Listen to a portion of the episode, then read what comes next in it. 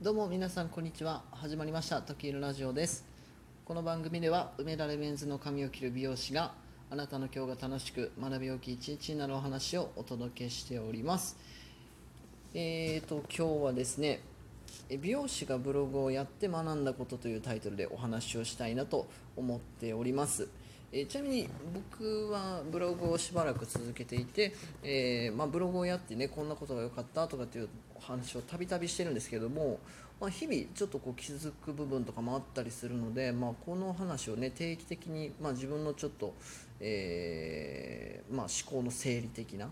えー、役割でちょっと話をねしてみたいなと思っております、えー、なので、えー、ここ最近ねブログをやっていて、まあ、感じる、まあ、最新バージョンという感じですかね。そういった感じでお話をしたいなと思っております、えちなみにこの内容もですねブログにも、え記事アップしておりますのでぜひそちらもご覧いただけると嬉しいです、えー、ぜひ最後までお付き合いください、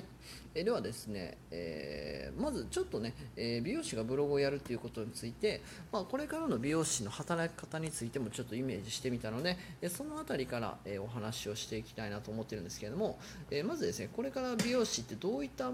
まあ、スキルが求められるのかなというのを、えー、考えております。でまあ、ある程度必要になるなと思ってる部分が、えー、3つありまして、えまず1つ目はネットリテラシーというところですね、まあ、あのもうこれからの時代っていうかもうもう皆さんご存知だと思うんですけどやっぱネットの時代じゃないですか。でまあね、えー、まあ、もうネットの時代という言葉もですね 今更って感じなんですけど、まあ、何をするにしてもインターネットはやっぱり切っても切れないと思うので、え美容師という職業に対してもそれはもうこれから絶対そうなるんじゃないかなというふうに感じております。で、えー、そういったネットの、まあ、うん、そうですねネットを使うにあたっての、まあ、マナーであったりとか、まあ、ネットの使い方みたいなところはある程度美容師は理解しておく必要がこれからあるのかなというふうに考えてっております。えそして2つ目としてはえそういったネットを使った発信力ですね。まあ僕もねちょっと以前までは発信とかすごく弱かったんですけどやっぱり今ある程度するようになって、えー、もう本当にあの基本中の基本としてこういったことは美容師やっぱやらないといけないなと最近は感じているのでやはりあのネット上でのその発信をしていく。まあ、力というところですね。そこがやっぱり美容師にもね、えー、これから必要になってくるかなと感じております、えー、そして、まあ、ネット上で、えー、かつ発信をしていくという中でこの最後の3つ目になるんですけど、まあ、美容師としてのスキルを、え活用するということですね。まあ、あの今でも以前からもよくあるのはやっぱりネット上に美容師はあの自分の作った作ったスタイルをアップするであるとかこれもあのネット上で美容師としてのスキルを活用してますよね。で最近はあのより細かな情報、まあ、文字であったりとかもうこういった音声もそうですし、まあ、動画もね個人で発あの発信できるのでまあ、美容師というのは、えーと、技術をお客様に提供するお仕事なんですけれども、まあ、こういった自分が持っている技術という資産をですねお客様にカットとかという形で提供したりまたはあの後輩の人に指導してあげるという形で活用することが従来でありましたけれどもこれからはネット上でもそういったスキルをね人に共有して、まあ、誰かそういったことを学びたい人にあの共有していくということも、えこれからの美容師の働き方としては必要になるんじゃないかなというふうに、え考えております。まあ、これからの美容師に求められるスキルというのは上、え今まで言った、え3つの部分ですね、えここかなというふうに考えております。えそして、えじゃあ、えこういったねネットが必要で、えかつ美容師としてのスキルを、えどんどんこうネットを通してね活用していかないといけないという時代と捉えた時に、え僕はブログが、えやはり美容師にとってはいいなというふうに考えてるんですね。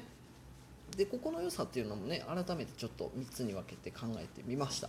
えー、まず1つ目はですね自分の知識の棚卸しができるということですね、まあ、ブログってあの書くテーマとかにもよると思うので、えー、まあ、全然違うブログを書くってなるとまた少し違うのかもしれないですけど、まあ、自分の得意な領域でブログを書く方が僕はすごくやりやすいなと思うので、えー、まあ、自分のこの本業である美容師というですねお仕事に関連したようなブログを今運営しています、えそういったブログでですね記事を書くときにやはり自分のこう今まで、まあ、僕でしたら10年ちょっと美容師をやってますけれどもこの10年ちょっとの美容師経験の中からですね知識を絞り出して、えー、文字に起こしていくというような作業になるんですが、まあ、このいいこの自分の知識をね、えー、このなんていうか文章に、えー、落とし込んでいくという作業で、えーこれが可視化されるという意味ではあの自分の知識をねこう棚卸しをできるような感覚があります。でそういった書いてる、えー、中でねああそうかこういったことを知ってたな自分とかって思うこともあるんですよ。普段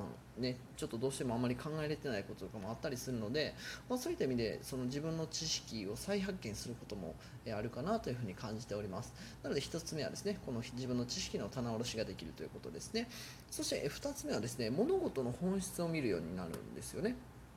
であのまあブログって、まあ、基本的に自分に向けて書いてもいいと思うんですよ、まあ、あのそれこそ今の自分の知識の、えー、棚卸しとかっていう部分では、えー、自分に対して書く、まあ、あの自分の知識をただただ文字に起こしていくというだけでも、えー、それがね後々振り返ってできるので自分の資産になるのでもちろんいいと思うんですけれどもこれをじゃあ、え誰かに読んでもらうっていうテーマでね、え次のステップとしては書いていくことになると思うんですよね。そういった時に、まあ、相手がどういったった風に表現してあげれば、えー、理解がしやすいのかなとか、えー、相手にとって必要な情報って何かなっていうことを考えるようになるのでこれはあの一つね物事の本質を、えーこう深く見ようとする行為だと思うんですね。この、まあ、思考習慣みたいなところがつくと思うんですけどこれもすごく僕はいいなと最近感じていて、まあ、今まででしたらあの一元的に感じていたことをもうちょっと違った角度で見るようになったりとかえもう一つその向こうにあるものは何なんだろうっていうね、えまあもうこれがね考えてちゃんと正解が出てるのか僕自身はまだわからない部分もあるんですけど、まあ、こういった姿勢になれたっていうのはね僕のブログをやってからっていうのは間違いないのでえここはすごくね僕にとって僕自身にとって良かったなというふうに感じております。えそしてえ最後、え3つ目、えサロンビジネスの仕組みが分かるということですね。でブロログって最終的に、えー、よく言われるのは収益化するというまあ言うたらブログで稼ぐみたいなところが、えー、ゴールとされやすいですねもちろん僕も、えー、そこをテーマにしている部分もございますでもこれってまあブログでお金儲けができるっていうこともいいと思うんですけれどもまあ、ビジネスの仕組みが分かってくるんですよね。えどのように人に、えー、まああのなていうんですかこう物事を伝えてそこから相手に行動を促していくっていうことがですねどういった行為なのかっていうのをね、えー、すごく深く考えることができるようになりました。そして、えー、あ人ってこういうふうに働きかけたらこういうふうに、え行動しようと思って、えそこで、えまあ、商品を買うなりしてくれてあの商売が成り立つんだなというふうになことをですね分かってくると、えー、サロンっていうのはねこういった美容師僕ら美容師が働いてるサロンっていうのも立派なビジネスなので、えー、まあ、このサロンというですね、えー、まあ、箱を使って美容師という人を使ってビジネスをするということが、えこのブログのビジネスで多少置き換えられたりします。あのここの部分を、えサロンが担ってるんだなとかここの部分を、え一美容師が担ってるんだなというねこのブログと、え美容室というところを少し照らし合わせて考えることができるようになったので逆に言うとここのブログでここを改善しないといけないというパターンは美容室においてはここの改善かなということも最近は僕考えるようになりました。なので、えー、まあ、一美容師でそのずっとえー、お店で勤めて、えー、ただただプレイヤーとして働くっていうことだけを考えている方でしたら特に必要ないのかもしれないんですけども、えー、まあこれから役職に就いたりとか、えー、自分でサロンを始めようっていうふうにね思う方男性美容師とかの方だと多いと思うんですけど、まあ、こういった思考はね絶対身につけておかないといけないなというふうに思いました。でちなみに僕も今サロンで店長をさせていただいてますけどやっぱりこういった思考がある程度ないとまあなんか店長としての役割っていうのは少し弱くなっちゃうなっていうのを最近改めて感じてちょっと反省した部分でもあるので、まあ、こういったね思考の、えー、訓練という部分ではですねブログを運営するというのは非常にいいなというふうに感じております。はい。では、え本日はですね、えー、美容師にブログがおすすめな理由というタイトルでお話をさせていただきました、えー、これはまずは美容師が、えこれからの時代どういったスキルを身につけないといけないのかというところから考えております。え、これも3つに分けて考えているんですがまず1つ目はネットリテラシーを得るということですね。そしてそこから2つ目発信力をつけていく。そして3つ目は美容師としてのスキルをネット上でさらに活用していく。こういったスキルが美容師には求められるのかなというふうに感じております。そして、まあ、そういったことを踏まえて美容師がブログをやるのに、えやることをお勧めする理由としましてはまず1つ目自分の知識の棚卸しができるということですね。そして2つ目は物事の本質を見るようになる。えーそして3つ目サロンビジネスの仕組みが分かる。ということですね、えーブログをやることによって、えー美容師としての、えま、スキルであったりとか姿勢がさらに良くなっていくと思うので、え僕はすごくね美容師としてブログをやってよかったなというふうに感じております、えーもし美容師さんの方聞いてくださっていましたら、えーブログをね、えーもう本当にあのちっちゃい無料ブログ無料無料ブログとかも、えー全然あるのでこういうのをね書き始めてみるとすごくいいんじゃないかなというふうに、えー感じております、えーはいでは本日も最後まで聞いていただきありがとうございました。素敵な一日をお過ごしください。